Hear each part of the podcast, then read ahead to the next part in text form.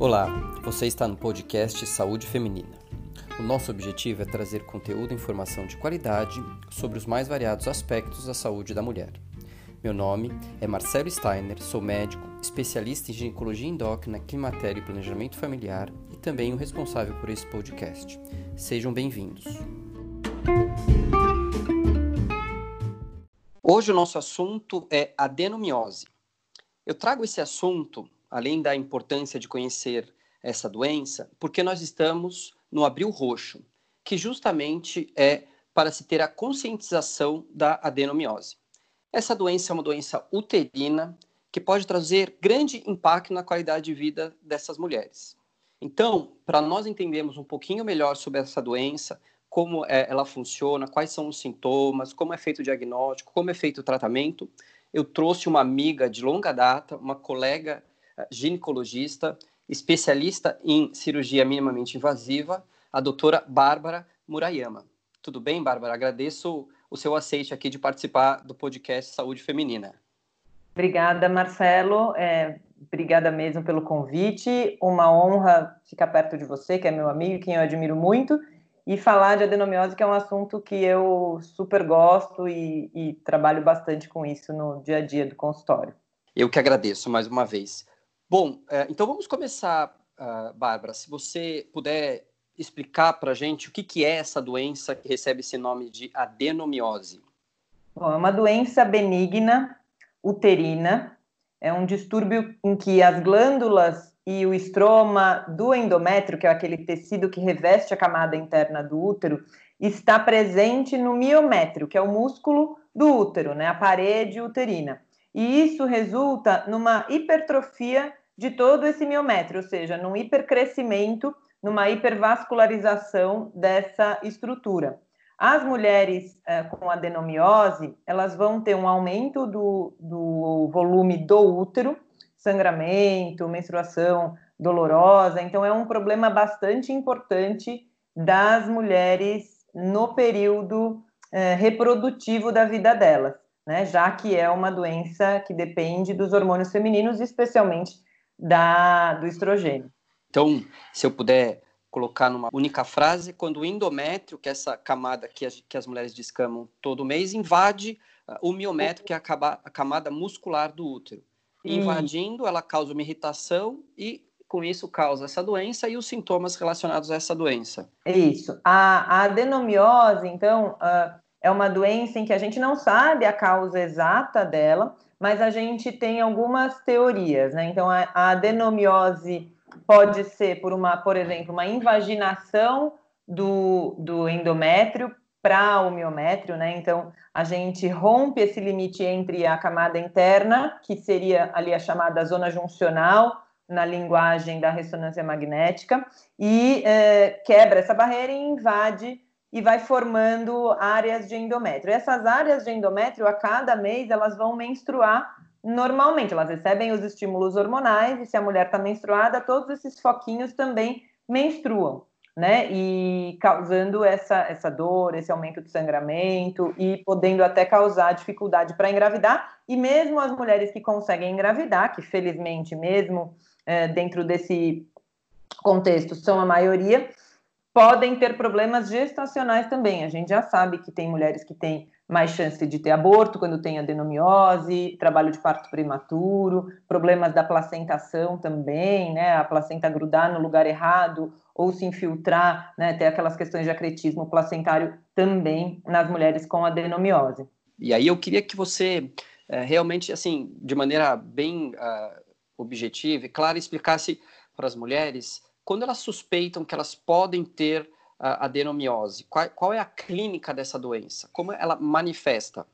Ótimo. Então, os sintomas, basicamente, a gente começa a ficar preocupado na adolescência. Então, basicamente, são três questões principais na adenomiose. Uma, sangramento aumentado durante o período menstrual e, com o evoluir da doença, pode até sangrar fora do período menstrual. Mas, geralmente, é, uma, é um sangramento aumentado cíclico. Uh, dois, a dor, né? Então, aquela cólica menstrual progressiva ao longo do tempo que atrapalha as atividades do dia a dia durante a menstruação e ao longo do tempo também podem começar a acontecer dores fora do período menstrual.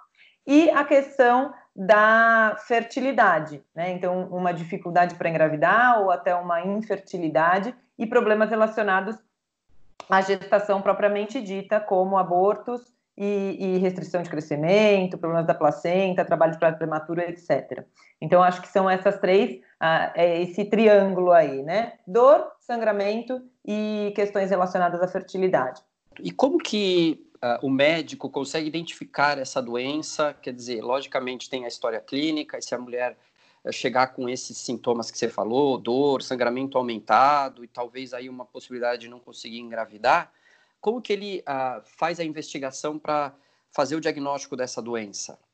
É muito importante a gente entender isso desde e ter essa doença em mente. Então, de repente, se tiver alguém que é ginecologista, né, ou até pediatra que começa, que continua cuidando das mulheres, né, o ebiatra que continua cuidando dessas meninas na adolescência, ficar atento ao período menstrual já na adolescência, né, e ficar de olho. Se essa menina já desde a adolescência começa a queixar de sangramento aumentado, de cólica, a gente tem que ficar com isso em mente, que mais lá na frente talvez a gente tenha que investigar isso melhor. Depois, já mais para frente, quando ela já tem essa queixa, uh, a gente tem que fazer o exame físico. Se essa mulher já tem relação sexual, a gente vai fazer um exame de toque. Ao exame de toque vaginal, nós vamos talvez perceber um útero um pouco aumentado. Não é aquele útero grandão como de mioma, irregular. Geralmente é um útero regular, de contornos regulares, mas um pouco aumentado. E pode ser dolorido, especialmente se eu fizer o exame durante o período menstrual. Depois, da, do exame físico. A gente vai olhar também a, se ela está com as mucosas coradas, porque a gente pode ter anemia, deficiência de ferro, consequência desse sangramento aumentado. E aí a gente vai é, para os exames complementares, né? O primeiro exame, sempre, né, na ginecologia, vai ser o ultrassom pélvico transvaginal de preferência, que chega mais perto ali dos órgãos pélvicos. Muito bem, nesse exame, um bom radiologista que está habituado a ver adenomiose, o que nem sempre é verdade, infelizmente, ainda no mundo, não só no Brasil. Aliás, é importante dizer isso, né, Marcelo? Nós, do Brasil, temos uma radiologia ginecológica muito boa, que é exportada, né? Todos os nossos treinamentos, eles são realmente bem conceituados fora do país para a ginecologia. Então é uma coisa boa, né? A gente tem tanta coisa ruim no nosso país que de vez em quando, quando tem coisa boa, a gente tem que ressaltar. Então, o ultrassom que vai ver um miométrio irregular, normalmente na imagem do ultrassom a gente vê um músculo bem certinho, bem é, fácil de, de ver que ele é regular, né? tem uma ecogenicidade regular. Quando tem adenomiose, a gente vai ler lá no, no laudo do ultrassom e vai enxergar isso na imagem. Um miométrio heterogêneo. Né? Então, isso já é um indício de que possa ter uma alteração do miométrio, que pode ser uma adenomiose, mas pode ser também um início de mioma ou outra, outro problema. Mas a gente, juntando isso à história, começamos a, a pensar em adenomiose. Também, se o ultrassom for muito bem feito, ou se a gente de repente precisar da ressonância magnética da pelve, a gente vai ver outras alterações, como um espessamento da zona juncional. Lembra que eu falei que tinha aquele limite entre a camada interna e o miométrio? Essa chamada zona juncional, que vai estar um pouco mais grossa do que o normal, na hora que a gente mede lá no exame, nas pacientes de adenomiose. A diferença, né, as medidas da parede do útero, isso também é uma medida pelo ultrassom muito fácil de ser feita. Ah, então, quando a gente compara a espessura da parede anterior, geralmente ela é diferente da parede posterior, em quem tem adenomiose. Né, tem uma diferença considerável, coisa que numa mulher que não tem doença uterina vai ter uma medida mais ou menos igual dessas duas paredes uterinas. Então, são indícios. A gente pode enxergar cistos é, dentro do miométrio, então áreas císticas de permeio do miométrio. A gente pode enxergar nódulos que se assemelham um pouco e podem se confundir com miomas, aí a gente vai chamar de adenomioma, e muitas vezes essa diferenciação é muito difícil, às vezes nem depois que a gente opera, o anátomo patológico consegue fazer essa diferença, né? Assim, a gente, bons patologistas também para nos darem esse resultado. Então, basicamente, a gente vai fazer, então, um ultrassom e uma ressonância. Aí a gente entra um pouco nos tipos de adenomiose, porque tem alguns tipos mais superficiais. Quando a gente fala superficiais, a gente fala, a gente quer dizer mais próximos da camada interna do útero, mais próximos da cavidade uterina.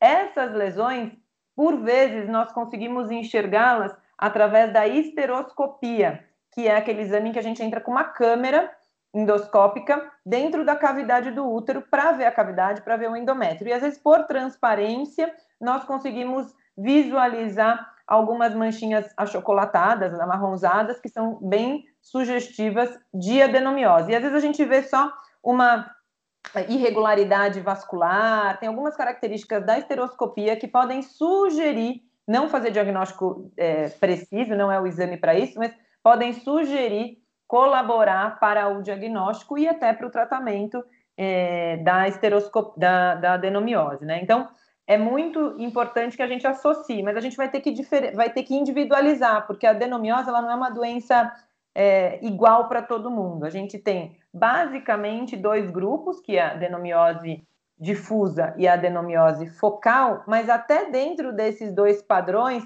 existem já classificações como uma recente que foi publicada há uns dois anos atrás, por ressonância, de diferentes tipos de adenomiose. Então, tem a cística, tem a nodular, tem a, a difusa numa parede só e tal. Então, dependendo disso, a gente vai escolher quais exames a gente vai fazer, basicamente ultrassom e ressonância, e esteroscopia às vezes, esterossalpingografia às vezes, pode ser até o primeiro exame, de repente ela estava investigando a infertilidade e apareceu uma falha de enchimento, da cavidade e aí ela depois vai descobrir que tinha adenomiose. Então, não necessariamente é, a gente vai descobrir primeiro a adenomiose, ela vem com outros exames já e que a gente não descarta nada, né? A gente vai aproveitar isso.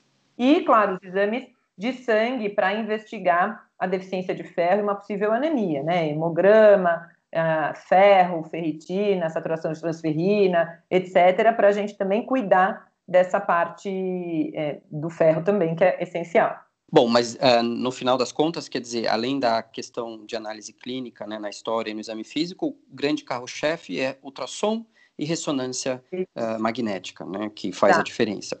Uhum. A, agora, é, eu acho que isso é uma grande confusão e eu acho aproveitar uh, você aqui para a gente fazer uma diferenciação entre endometriose e adenomiose.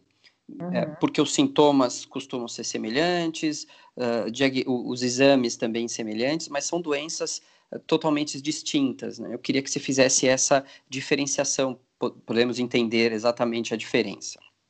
Bom, a gente até chama essas duas doenças de primas em alguns momentos, porque elas têm um, uma formação muito parecida. Basicamente, a adenomiose é o endométrio fora do, da cavidade, que é o lugar dele, né? o, o lugar de origem dele na parede do útero, restrito ao útero, mas não no lugar certo, que é o endométrio. E a endometriose é, este, é a presença deste mesmo tecido fora do útero, em qualquer outro lugar do corpo. Né? Então, basicamente, a adenomiose, endométrio no miométrio, na parede do útero, endometriose, endométrio fora do útero. Ela então, é, tem... a grande diferença é exatamente essa, quer dizer, uma é uma doença é, fundamentalmente uterina, e a outra é uma doença que já não uterina e que sim acomete outras regiões, principalmente cavidade abdominal, ovário, enfim. Isso. Às vezes a gente tem, né, por exemplo, tem a, a endometriose uterina, que, as, que, tem gente que chama de adenomiose externa e tem gente que chama sim. de endometriose uterina, que é aquela coisa mais no, por, na camada mais externa do útero, mas aí são os detalhes, né? Mas, sim, assim, a, exato a, o, o, fundamental é isso, e dos sintomas, Exato. o fundamental é saber que a adenomiose sangra, aumenta sangramento. Endometriose não, apesar de ter dor, ter infertilidade e, e dor na relação sexual, que pode acontecer também na adenomiose, a endometriose frequentemente cursa com sangramento normal. É que, como todas essas doenças, inclusive os miomas, têm uma, uma formação muito, uma origem muito parecida, hormônio dependente, fase reprodutiva, etc. Pelve, tem... né? Localização Pelve, semelhante. Exato, os mesmos órgãos acometidos, elas podem se confundir e é comum termos a, pacientes com duas ou três delas ao mesmo tempo. Então, Isso, quem associadas, né? A adenomiose tem mais chances de ter endometriose e vice-versa. Então, sempre que eu estou investigando uma, eu tenho que obrigatoriamente investigar se a pessoa tem a outra doença ou outras doenças relacionadas a, a essa questão. Né? É essencial. Muito bem. Então, dando continuidade, você em algum momento falou que essa doença é, ela responde ao estrogênio, ela, uh, o que a gente conhece é estrogênio dependente, eu acho que isso é importante uh, pensando no tratamento. Então, uh, por que, que é importante quando a gente fala estrogênio dependente e quais são os tratamentos que existem? Aí eu já vou me adiantar, eu sei que existe tratamento medicamentoso e o tratamento cirúrgico. Uhum. Uh, acho que primeiro vale a pena a gente falar do tratamento medicamentoso, que tem a ver com a questão do estrogênio, e depois uhum. falar um pouquinho do cirúrgico. Tá. Em relação, sim, elas são totalmente ligadas a, ao estrogênio, né? Então, mulheres que menstruam mais ao longo da vida, que foram mais expostas ao estrogênio, têm mais chance de ter essas doenças, adenomiose, especialmente, que é o que é o nosso tema aqui hoje. O tratamento clínico, então, passa por tentar bloquear esse, esse estímulo estrogênico na paciente. Então, basicamente, é, é bloquear a menstruação, a ovulação, para que ela não produza estrogênio de forma cíclica e esse, esse hormônio ciclicamente todo mês estimula esses focos a se inflamarem, a causarem esses sintomas. Então a gente usa basicamente, não existe um hormônio melhor.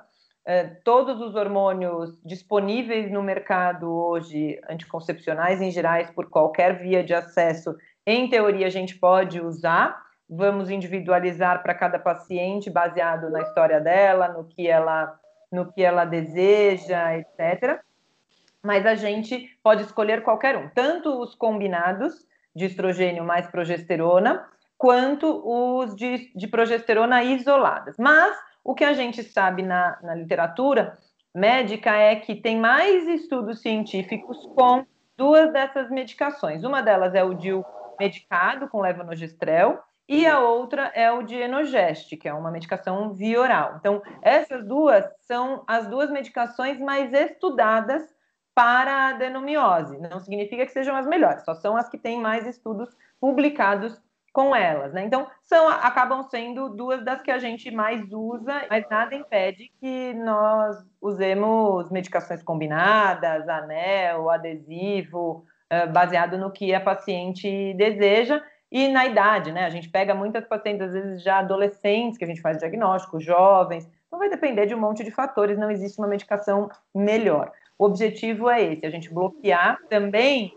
não tem uma medicação, é, uma, um estudo que diga assim, olha, precisa bloquear aquela menstruação do ciclo, né? Então, aqueles hormônios em que a gente tem pausa. Eu preciso não ter pausa, preciso usar de forma contínua os hormônios não tem na literatura um estudo que nos diga ah, é melhor sem pausa ou é melhor com pausa. Mas, pensando, né, a gente que trabalha muito com isso, quando a gente pensa que é uma doença relacionada à menstruação e que a menstruação inflama, nós acabamos preferindo que a mulher fique sem menstruar. E geralmente as mulheres que têm adenomiose também preferem não menstruar porque a menstruação para elas é algo que traz desconforto. Então, pensando no tratamento hormonal, quer dizer, não tem uma preferência para algum, algum tipo de tratamento, é, existem vários, né? Existem vários tipos de contraceptivo. Agora, é, eles são eficazes? Quer dizer, vale a pena fazer esse tratamento ou, ou não? Ou é, é mais uma questão assim para situações em que a mulher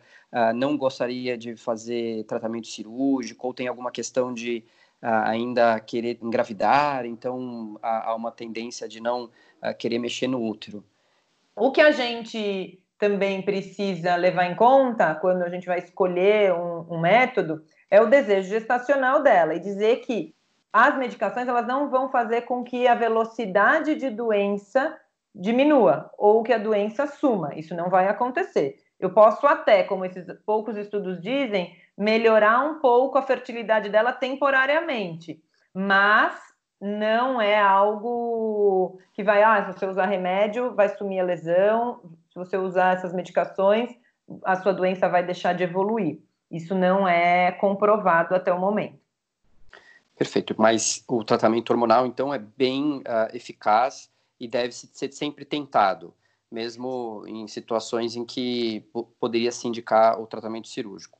Sim, a, na verdade, a prioridade para a adenomiose, diferente até um pouco da endometriose, é o tratamento clínico, inclusive, então, hormonal e medidas de qualidade de vida para as pacientes que não querem engravidar neste momento. Quando eu falo de medidas de qualidade de vida, é uma alimentação anti-inflamatória, atividade física, gerenciamento de estresse, ah, controle de peso, tudo isso tem uma influência na inflamação da doença. E, então, tratamento hormonal, mais medidas de qualidade de vida. E, para quem quer engravidar, Marcelo, a recomendação são os tratamentos de reprodução humana antes até da cirurgia de adenomiose, tá? Isso já, já até o momento é o que está bem estabelecido na literatura. Então, se o objetivo da mulher, por isso é tão importante a conversa muito individualizada com a nossa paciente. Se a mulher fala para a gente, o meu objetivo maior, mais do que a minha dor e o meu sangramento, é engravidar, nós temos que obrigatoriamente oferecer a ela um aconselhamento de reprodução humana, se ela já for infértil, se ela não tiver tentado, ou mesmo se dependendo da idade, antes de oferecer uma cirurgia para adenomiose. Se ela tem endometriose junto, aí a discussão vai mudar um pouquinho. Certo. Mas quando a gente estiver falando de adenomiose propriamente dita, exclusivamente. É. Com certeza, tem muitas particularidades, isso não dá para a gente isso. abordar todas aqui. Maravilha, mas aí se, uh, quer dizer, ela fez o tratamento medicamentoso, mas há ainda um impacto na qualidade de vida dela, ou a eficácia desse tratamento não está sendo uh, a ideal, uh, a possibilidade aí é o tratamento cirúrgico. É, e aí o, o, tratamento cirúrgico basicamente é retirada do útero. Não, felizmente Não. hoje a gente tem um monte de outras opções. Principalmente porque, felizmente, a gente também tem feito o diagnóstico precoce dessas mulheres e essas mulheres querem engravidar, né? Então, o tratamento da histerectomia é o tratamento definitivo, você está corretíssimo, para as mulheres que já têm prole constituída. Mas hoje, além da questão da prole constituída, muitas mulheres, Marcelo, querem uhum. ficar com o útero porque lhes pertence, né? Tem aquela coisa de ter uma relação com a feminilidade, com a sensação de ser mulher, do seu próprio corpo, etc. Então, isso precisa ser muito respeitado. Então, independente, não é só perguntar para ela: ah, você já tem filhos, então vamos tirar o útero. Não, é você já tem filhos, mas você quer tirar o útero, para você é ok qual a representatividade que o útero tem na sua vida, na sua, no seu entendimento como mulher. Isso é muito importante. Para isso, a gente tem as técnicas é, minimamente invasivas, preservadoras do útero. Né? E aí vai depender, a gente vai ter que voltar lá na classificação para entender que tipo de lesão é, se ela está mais próxima da cavidade uterina, se ela é mais focal, e aí de repente eu posso abordar por esteroscopia. Se ela é mais difusa, se ela é mais externa, eu posso abordar por cirurgia laparoscópica, cirurgia robótica ou até cirurgia aberta, se, não, se a pessoa não tiver, se a equipe não tiver a, a expertise para essas outras técnicas minimamente invasivas. E hoje, uma técnica mais recente que está começando, a cidade que a gente trouxe para o Brasil agora em dezembro, eu fui para Madrid fazer esse treinamento da radiofrequência para miomas e adenomiose, podemos sim como alternativa, oferecer essa técnica para mulheres que têm adenomiose focal ou difusa e querem preservar o útero e querem, é, talvez, até engravidar depois.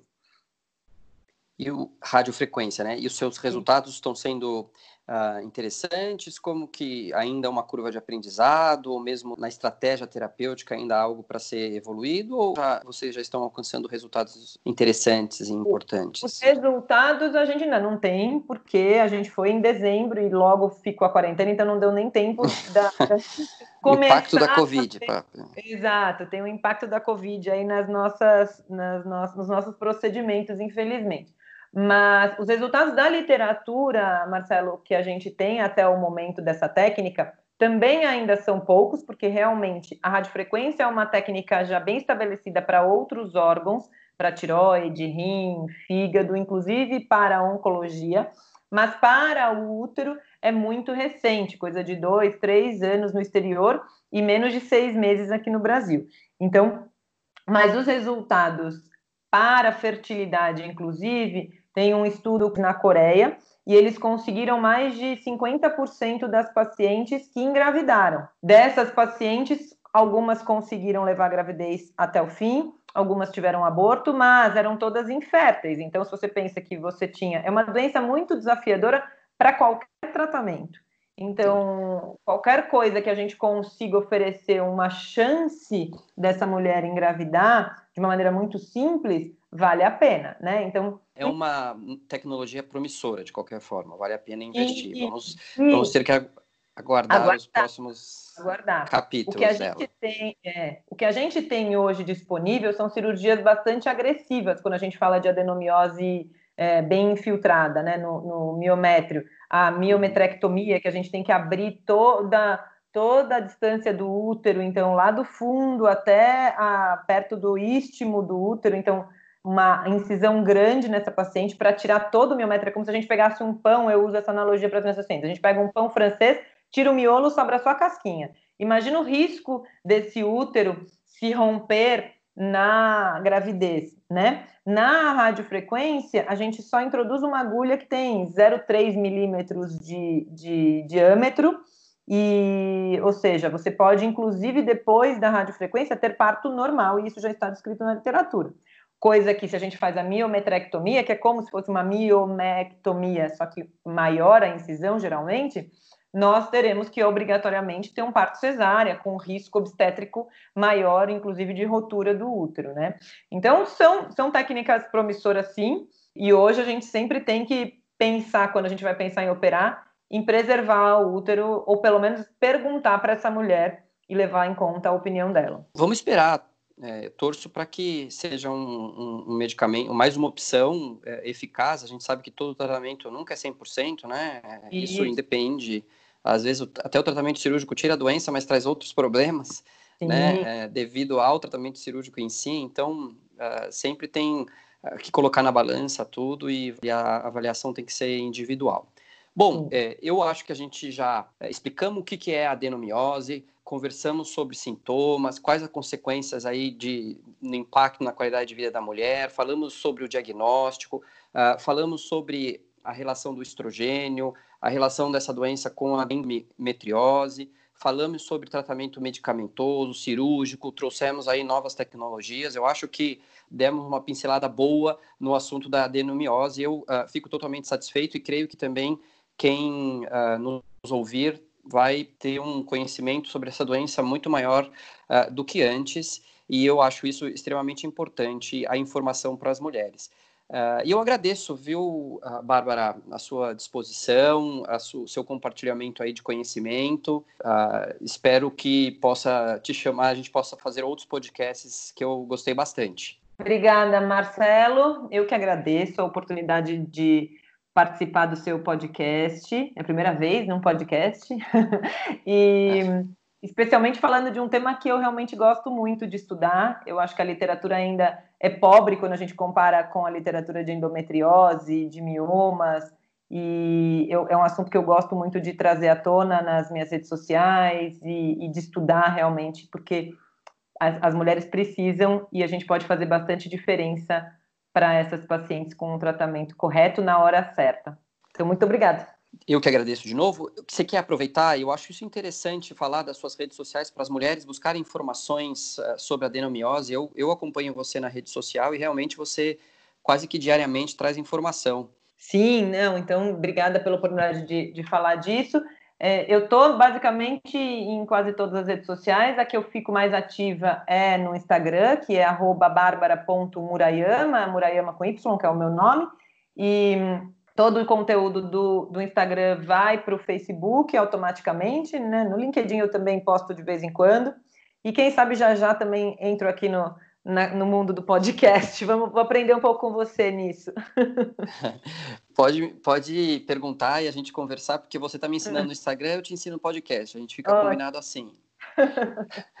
tá ótimo, Bárbara. Muito obrigado. E uh, a gente fica por aqui. Agradeço a atenção de todos e a gente se vê no, no próximo podcast.